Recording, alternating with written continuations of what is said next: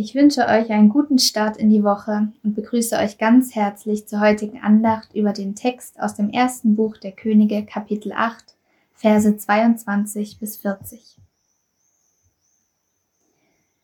Dann trat Salomo in Gegenwart der ganzen Versammlung Israels vor den Altar des Herrn, breitete seine Hände zum Himmel aus und betete. Herr Gott Israels, im Himmel oben und auf der Erde unten gibt es keinen Gott, der so wie du Bund und Huld seinen Knechten bewahrt, die mit ungeteiltem Herzen vor ihm leben.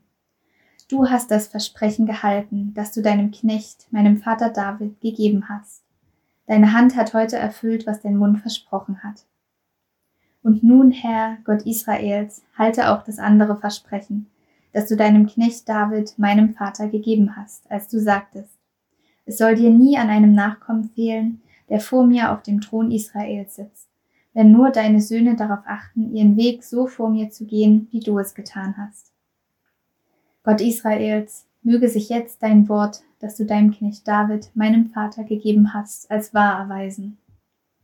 Wohnt denn Gott wirklich auf der Erde? Siehe, selbst der Himmel und die Himmel der Himmel fassen dich nicht, wie viel weniger dieses Haus, das ich gebaut habe. Wende dich, Herr, mein Gott, dem Beten und Flehen deines Knechtes zu. Höre auf das Rufen und auf das Gebet, das dein Knecht heute vor dir verrichtet. Halte deine Augen offen über diesem Haus, bei Nacht und bei Tag, über der Stätte, von der du gesagt hast, dass dein Name hier wohnen soll. Höre auf das Gebet, das dein Knecht an dieser Stätte verrichtet. Achte auf das Flehen deines Knechtes und deines Volkes Israel, wenn sie an dieser Stätte beten Höre sie im Himmel, dem Ort, wo du wohnst. Höre sie und verzeih. Wenn sich jemand gegen seinen Nächsten verfehlt und dieser ihm einen Eid abverlangt, den er schwören muss, und er dann kommt und vor deinem Altar in diesem Haus schwört, so höre du es im Himmel und greif ein. Verschaff deinen Knechten Recht, verurteile den Schuldigen und lass sein Tun auf ihn selbst zurückfallen. Den Schuldlosen aber sprich frei und vergilt ihm, wie es seiner Gerechtigkeit entspricht.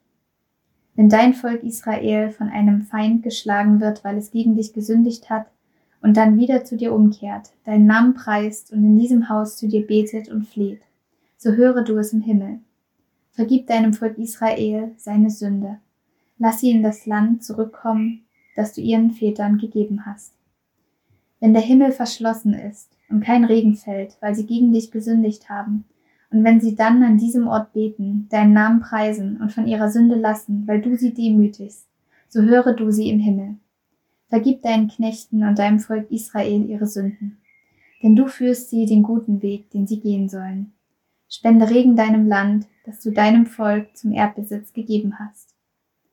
Wenn im Land Hungersnot herrscht, wenn Pest ausbricht, wenn Getreidebrand, Rost, Heuschrecken und Ungeziefer auftreten, wenn Feinde sie im eigenen Land bedrängen, wenn irgendeine Plage oder Krankheit sie trifft, wenn sich dann Gebet und Flehen erhebt von jedem einzelnen Menschen und von ganz Israel, weil alle die Not ihres Herzens kennen und ihre Hände zu diesem Haus ausstrecken, dann höre sie im Himmel, dem Ort, wo du wohnst, und verzeih. Greif ein und vergilt jedem, wie es sein Tun verdient. Du kennst ja ihre Herzen, denn du allein kennst die Herzen aller Menschen so werden sie dich fürchten, solange sie in dem Land leben, das du unseren Vätern gegeben hast. Wow. Heute schauen wir uns wirklich einen sehr langen Textabschnitt an. Zunächst einmal ist es wichtig, dass wir uns darüber bewusst werden, in was für einem Kontext sich die Situation abspielt und um welche Art Text es sich handelt. Wir befinden uns also in Jerusalem und der Tempelbau ist nach langen Jahren des Wartens und harter Arbeit endlich beendet. Der König Israels Salomo tritt vor die gesamte Volksversammlung und spricht zur Einweihung des Tempels ein Gebet. Was ist eigentlich ein Gebet? Nun im Prinzip teilen wir unser Herz mit Gott und werden uns seiner Präsenz dabei bewusst. Im Sinne vieler biblischer Gläubiger, besonders wenn wir uns die größte Gebetssammlung der Bibel, die Psalmen, anschauen, ist es ein regelrechtes Ausschütten des Herzens, Anflehen Gottes und Preisen des Herrn zugleich. Salomo ist dabei keine Ausnahme. Was er im Einweihungsgebet tut, ist, Gott die Ehre zu geben und in der Rolle als König über Israel in Fürbitte für sein Volk zu treten. Auf zwei besondere Dinge möchte ich dabei eingehen. Obwohl der Herr bereits zugesagt hat, er wolle immer bei seinem Volk sein und in dem zu seiner Ehre erbauten Tempel wohnen, ist Salomo völlig klar, wie unfassbar klein dieser riesige Tempel ist, gemessen an Gottes Größe, Allmacht und Herrlichkeit. In Vers 27 sagt er sogar, wie der Himmel Gott nicht fassen kann und damit der Tempel allein erst recht nicht. Damit lernen wir einiges über Gottes Natur. Denn zu jeder Zeit ist er allgegenwärtig und ließe sich niemals in irgendeine Form räumlicher Begrenztheit pressen. Zu Salomos Zeiten trennte ein Vorhang, das Allerheiligste, den Ort, an dem Mensch und Gott sich begegnen durften, vom Rest des Tempels. Heute ist jener Vorhang für uns zerrissen. Jesus hat diesen Weg zur wahren Begegnung mit ihm und unserem himmlischen Vater freigemacht. Und mit dem Heiligen Geist in uns sind wir selbst als Gemeinde Christi der heilige Tempel, in dem er wohnen möchte. Doch ist uns dies immer bewusst und leben wir eigentlich bewusst in dieser Freiheit, Gott jederzeit begegnen zu dürfen und in der Gewissheit seiner Allgegenwärtigkeit? Ihr Lieben, mit Jesus und dem Heiligen Geist in uns sind wir noch so viel reicher beschenkt als damals der König Salomo mit all seiner Macht und all seinem Reichtum. Im zweiten Teil des Gebets bittet Salomo Gott in verschiedensten Szenarien darum, seinem Volk gnädig zu sein und ihnen zu vergeben, wenn sie von falschen Wegen umkehren und sich dem Herrn erneut zuwenden.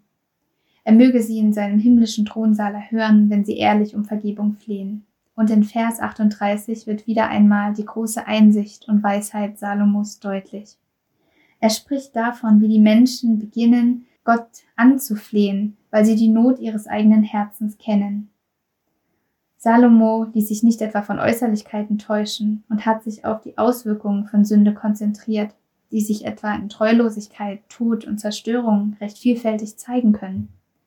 Nein, er benennt die Wurzel der Sünde, nämlich Kälte und Armut und Härte und die Abwesenheit Gottes in unseren Herzen, in den Herzen der Menschen damals, was ihnen leider oftmals erst bewusst wurde, wenn sie die Folgen der Sünde spürten. Gottes Herz ist dabei immer offenbar. Er möchte nichts als die Nähe und Beziehung seinem Volk, wenn es ihm die Ehre erweist und seinen Geboten folgt, die ja auch dafür da sind, dem Volk zum Besten zu dienen. Er setzte mit Salomo einen König über Israel ein, der dem Volk in höchster Form dient, indem er für dieses in Fürbitte tritt. Kommt uns das bekannt vor? Gab es da nicht jemanden, der Jahrhunderte später als König der Juden bezeichnet wurde und einen noch viel höheren Preis zahlte, um Israel, und nicht nur Israel, sondern alle Völker der Erde zu befreien ihnen zu dienen und sie zu retten. Dieser König ist Jesus, der Sohn Gottes. An Salomos Gebet wird deutlich, wie sehr er mit dem Herzen des Herrn vertraut war. Sonst hätte er niemals so gebetet. Denn Gott ist immer für uns und für unsere Entscheidung, zu ihm umzukehren, ja zu ihm zurückzukehren, wie ein verlorener Sohn in sein Elternhaus.